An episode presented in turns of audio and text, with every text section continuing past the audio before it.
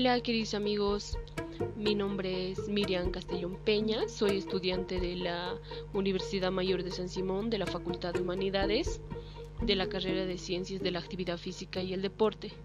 Un cordial saludo a todo el público en general. ¿Cómo están?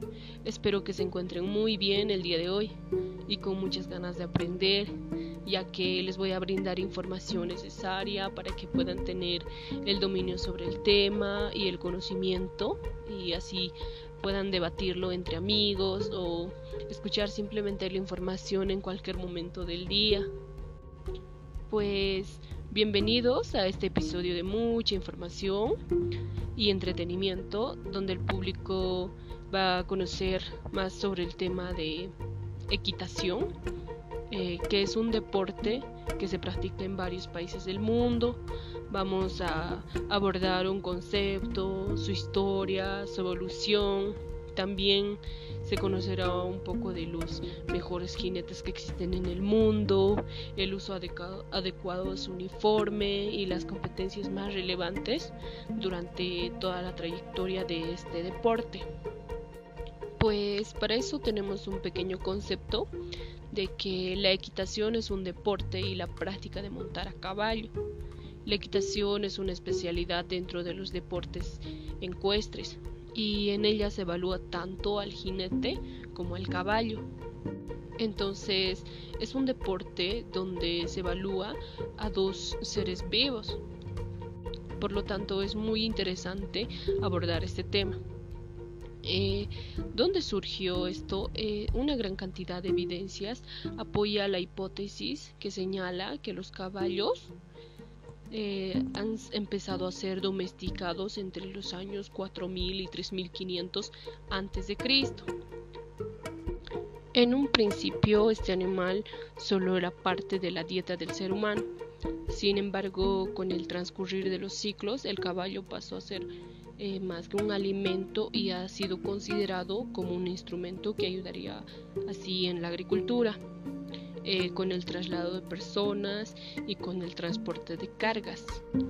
En vista del gran aliado que podría ser este animal encuestre, eh, se ha considerado que el caballo en la historia de la equitación, pues en la antigüedad fue utilizado para la guerra. De allí que los grandes ejércitos contaban con caballería. Continuando con la historia de equitación, y pues le servía para sus ejércitos y que tendrían mucha más ayuda que solamente personas. Y así en la Edad Media se caracterizó por la caballería española o la escuela de caballeros, en donde se formaban hombres y caballeros para que actuaran en un combate. Luego del tiempo se transcurrió eh, y posterior a muchas batallas se generalizó el empleo del corcel en torneos y juegos a caballos para el tiempo de paz. Esto le servía como entrenamiento para los tiempos de guerra y es así como nace este famoso deporte de la equitación, eh, cuya primera escuela fue fundada eh, por el conde de Fiaschi en el año 1539 en la ciudad italiana de Ferrara. Y posterior a su creación hubo reglamentos de la equitación. En esta escuela, pues Fiaschi enseñó todos sus conocimientos y experiencias vividas a lo largo de su trayectoria y junto a sus dos fieles alumnos, quienes le sucedieron en teorías y prácticas, y posteriormente en la dirección de la escuela, la cual trasladan a Nápoles, creando la primera escuela italiana. Eh, pues dentro de la historia de la equitación, esto fue la base para la creación de otras escuelas en otras partes de Europa, como Francia y España, siendo este último país la sede de la clásica Alta Escuela Española de Viena, creada en el año de 1572 pues es importante destacar que cada país hacía sus propios estudios acerca de la equitación. Sin embargo, Francia a partir del año 1600 buscaba nuevas fórmulas para mejorar la monta de los caballos de la equitación encontrando tal vez el mejor sistema basado en movimientos muy suaves. Los franceses fueron depurando la técnica que entonces se consideró como el estilo moderno y que se prevalece todavía en la actualidad. Y así pues, en la actualidad tenemos las disciplinas que se practican. Eh, las más relevantes son tres, eh, las cuales son doma clásica, salto de obstáculos y el concurso completo. Pues enseguida les explico un poco de las diferencias de cada disciplina que existen aún en, los Juegos Olímpicos. Eh, la doma clásica son pruebas que duran de 5 a 7 minutos, en las que el caballo y su jinete realizan una serie de ejercicios que son valorados por los jueces y con una puntuación. Con estos ejercicios, el jinete trata de realizar movimientos armoniosos que muestren su destreza en el manejo del caballo. La pista donde se realizan las pruebas se denomina cuadrilongo. Eh, los expertos suelen indicar que es una de las disciplinas más difíciles de practicar, sobre todo si se quiere llegar a la perfección con estos ejercicios.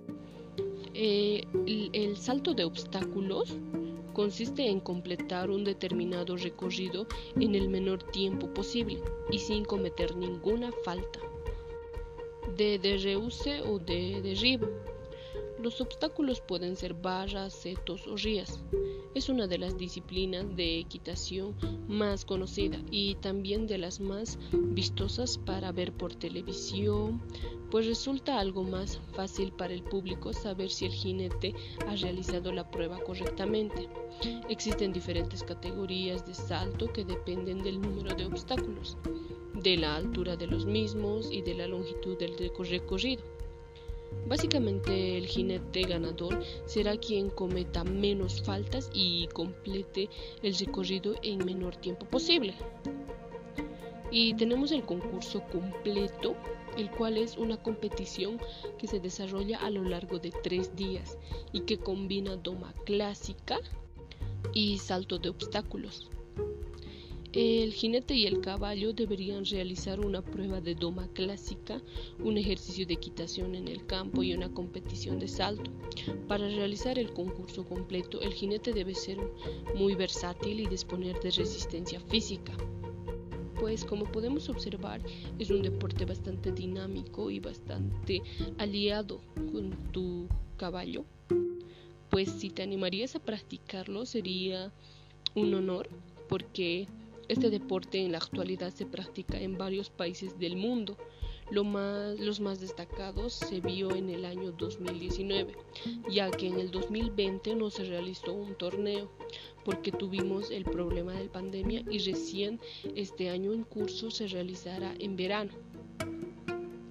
Y les voy a hablar un poco de los países destacados en el 2019. En la disciplina de adiestramiento, jinetes de Colombia, Costa Rica y Ecuador lograron los primeros lugares en las diferentes categorías. Por Ecuador se destacó Carolina Espinosa, quien dominó la prueba internacional. Sin embargo, no estuvo contenta por sus porcentajes. Otro ecuatoriano que alcanzó el primer lugar fue Julián Salazar en infantil son personajes que tienen bien dominado esta, este deporte y, y el amor que le tienen para que sus carreras les salgan mejor.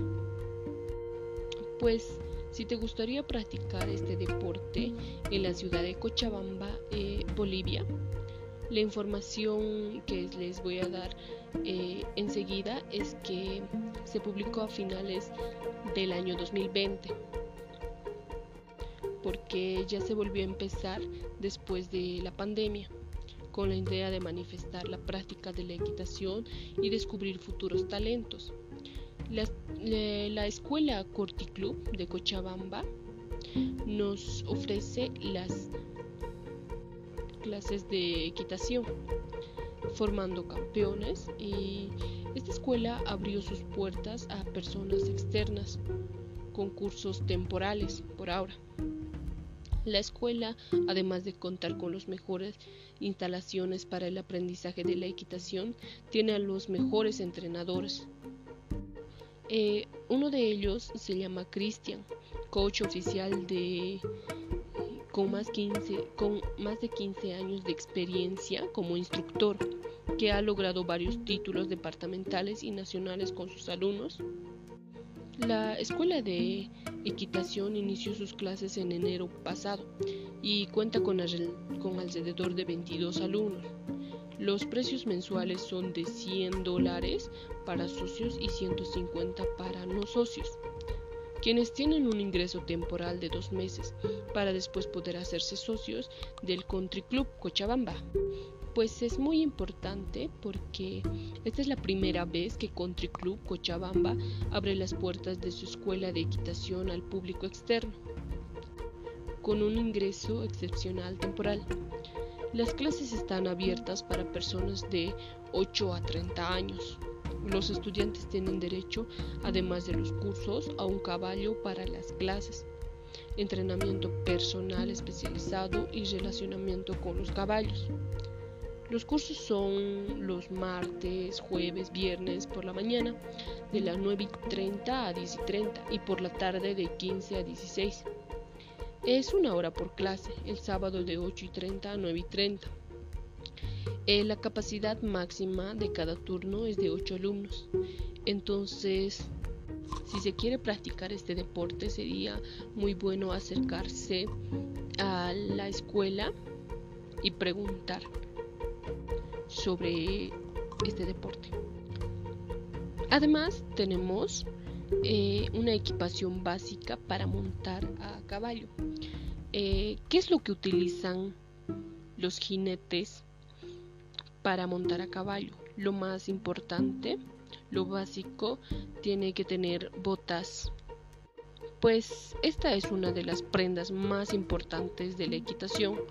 La mejor elección son unas botas de montar a caballo altas, que se ajusten a la perfección a las piernas del jinete para evitar que se enganche con algún elemento eh, de la montura y esto dificulte los movimientos.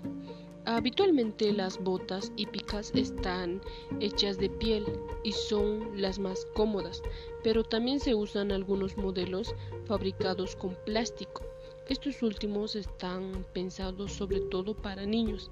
Es aconsejable que las botas tengan un poco de tacón para que se ajusten a la montura y no se resbale el pie. También tenemos calcetines o medias se recomienda la utilización de medias eh, largas que tengan protección acolchonada para evitar posibles rosaduras en el momento de la competición o del entrenamiento. También tenemos pantalones para montar. Es convincente utilizar unos pantalones que se ajusten al cuerpo del jinete pero sin impedirle poder realizar cualquier tipo de movimiento con soltura. Normalmente los pantalones son diseñados para montar a caballo, están hechos de tejidos elásticos y resistentes para evitar su desgaste. Como consecuencia, ellos en el caballo y así. También tenemos la chaqueta. Suele tratarse de una prenda muy característica en el look de los jinetes. Habitualmente las chaquetas son de corte clásico y en colores fríos. También tenemos el chaleco o body protector, chaleco de seguridad que absorbe golpes para evitar posibles lesiones del jinete. Esto es imprescindible para salvaguardar la seguridad durante la monta. El chaleco es obligatorio en algunas disciplinas hípicas y para menores de edad. Muy importante. Guantes. Eh, los guantes en realidad no son obligatorios. Su uso es depende de cada jinete y de las molestias eh, que las riendas pueden ocasionarse en las manos. En las manos. Si se quieren usar, es recomendable que sean ceñidos para que se adapten perfectamente con las manos del jinete y no reduzcan la presión de los movimientos mientras éste lleva las riendas del caballo. Tenemos también el casco. El casco es obligatorio y forma parte de la equitación básica. para montar a caballo en cualquier disciplina hípica, mm, ya que la seguridad tanto del jinete como del caballo siempre debe ser el primero. Generalmente están fabricados de resina o plástico resistente que absorbe cualquier tipo de impacto y en su interior se emplean materiales acolchonados que aporten comodidad al jinete y es impredecible utilizar cascos de equitación homologados porque como ya hemos dicho la seguridad es lo primero en este deporte y en muchas otras. También tenemos las riendas y la montura que debe utilizar el caballo. Tiene que ser unas riendas y una montura que sea muy ajustado al animal porque como estamos buscando el bienestar y la buena salud del animal y del jinete, pues es una de las prendas que tiene que tener el caballo, una de las prendas más importantes, ya que con un mal puesto o una mala talla puede ocasionar muchísimos accidentes al momento de la competición, ya sea tanto para el jinete o para el caballo. Pues a todo esto espero que esta información que se les ha brindado les sirva para tener un poco más de conocimiento en el tema.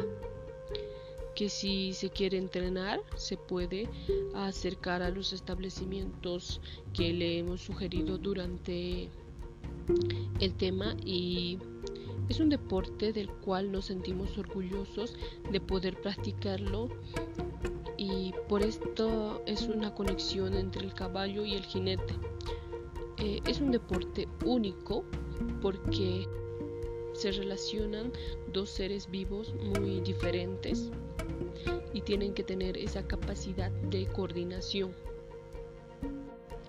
Pues espero les haya gustado el tema abordado y se haya podido recabar información necesaria para empezar a practicar este deporte si es que en algún momento les interesa. Y pues así podemos llevar este deporte a grandes torneos y salir del país. Y también pueda convertirse el deporte en uno de los más conocidos del mundo. Pues les sugiero que lo lleven eh, en práctica porque como les había mencionado, las puertas de Country Club están abiertas para cualquier tipo de preguntas o dudas que tengan acerca del deporte de equitación. Entonces les sugiero que vayan a practicarlo, a preguntar y llenar de orgullo a este deporte que se practica en nuestro entorno. Muchísimas gracias. Eh, espero que les haya gustado la información.